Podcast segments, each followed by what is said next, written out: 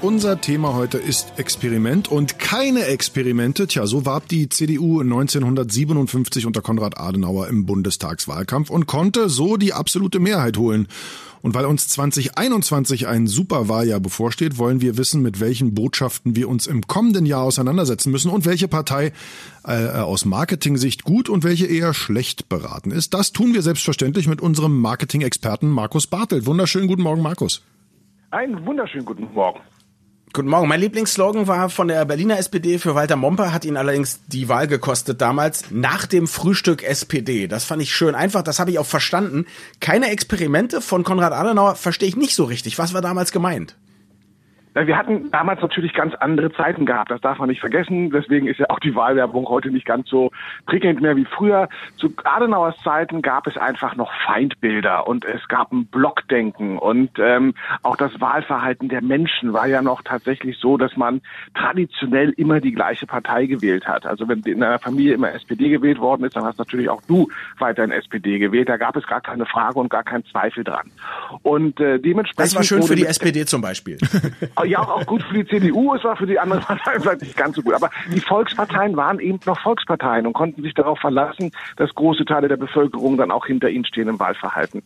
Und ähm, keine Experimente hieß einfach, nee, wir wollen bei dieser Linie, die uns ja aus dem Wirtschaftswunder so gut rausgebracht hat, bleiben, um den Wohlstand eben abzusichern und wollen jetzt hier nicht anfangen, irgendwelche ähm, Dinge aufzulockern, selbst äh, Mitbestimmungsrecht in den Betrieben und so weiter und so fort. Äh, das hat Adenauer als Experiment verstanden und das sollte auf gar keinen Fall passieren. Gut, offenbar hat die Bevölkerung auch verstanden, was er mit Experimente meint und hat sich gesagt, nee, wollen wir auch nicht, lass mal lieber schön weiter äh, vorangehen. Wie haben sich denn die Wahlplakate seitdem verändert? So, so ganz so klare Botschaften habe ich länger nicht gesehen. Nein, es gibt ja auch keine Inhaltswahlkämpfe mehr in dem Maß oder in dem Sinne, weil natürlich das Feindbild verloren gegangen ist. Äh, spätestens seit der, seit dem Mauerfall und der Wiedervereinigung äh, ist das ein bisschen schwierig geworden.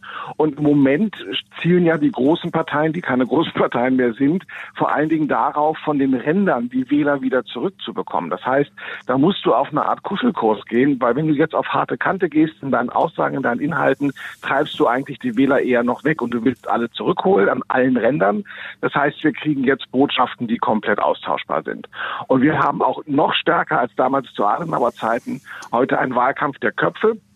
Das heißt, die Leute wählen nicht mehr unbedingt eine Partei, sondern den Kopf, den sie gut finden, ob das Frau Merkel ist, ob das Christian Lindner ist, unser Posterboy von der letzten Wahl ähm, oder ähnliches. Das heißt, die werden ganz stark ähm, dargestellt mit austauschbaren Slogans. Also ich habe in dem Blog jetzt mal drei verschiedene Plakate genommen und man könnte tatsächlich die Slogans austauschen, auf ein anderes Plakat draufkleben.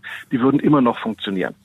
Wenn die Slogans sich jetzt schon, sagen wir mal, auf eine Art geändert haben, die äh, eher klare Kante vermeiden, dann muss man doch wahrscheinlich die unterscheiden nach du hast gerade gesagt, Motiv, ja, aber wahrscheinlich ja auch Machart. Also Christian Lindner ist ja nicht nur, weil sein Kopf da drauf war, äh, im letzten Wahlkampf beachtet worden, sondern auch, weil viele gesagt haben, sieht eigentlich aus wie eine Parfumwerbung. Dazu noch ein mhm. bisschen diese krassen Farben, Magenta und Gelb und so. Ist das das, was man heute machen muss, damit man sagt, ach ja, jetzt weiß ich wieder, das war, ähm, das war wenigstens diese Partei, dass man das eindeutig identifizieren kann?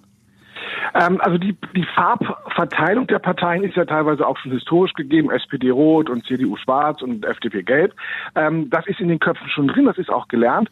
Tatsächlich ist die Aufmachung, jetzt kann man lange drüber schreiten, ob das so klug war von der FDP, dass, ob die Leute überhaupt noch gesehen haben, dass das Werbeplakate für die Partei waren.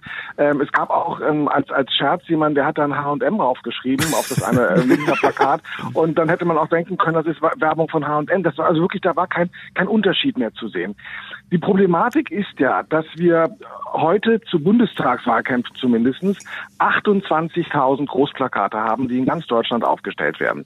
Und die werden in der Regel mindestens dreimal anders beklebt. Das heißt, wir haben eine unglaubliche Flut von Bildern, die mhm. da ist. Und diese Bilder müssen in sehr kurzer Zeit aufgenommen werden. Anders als in den 50ern, wo die Menschen an den Plakaten noch vorbei gelaufen sind, langsam vielleicht geradelt sind oder ähnliches, fahren wir heute in der Regel mit dem Auto, mit dem Bus, mm. mit dem mm. Moped schnell dran vorbei. Das heißt, wir müssen Kopf und Botschaft in ganz kurzer Zeit aufnehmen. Und da wird dann eben auch mit, mit Farben gearbeitet. Ich meine, Lindner war ja auch schwarz-weiß drauf zu sehen. Auch das ja. eine andere Ästhetik, die vielleicht auch zu diesen Verjüngung aufpassen sollte. Ich meine, sie haben ja auch Blödsinn gemacht, also äh, digital first bedenken second oder so, das war ja alles ganz schlimm. Aber ähm, ja, das war zumindest der Versuch, vielleicht auch in die, die Bilderwelt und die Sichtweise einer jüngeren Klientel zu gelangen. Die haben Sie es ja. haben Sie's damit aus deiner Marketing-Sicht besonders gut gemacht, die FDP, oder hat es vielleicht in den letzten Jahren jemanden noch besser gemacht? Naja, es ist zumindest mal erfrischend anders gewesen. Dafür ist die FDP immer gut, für erfrischend anders.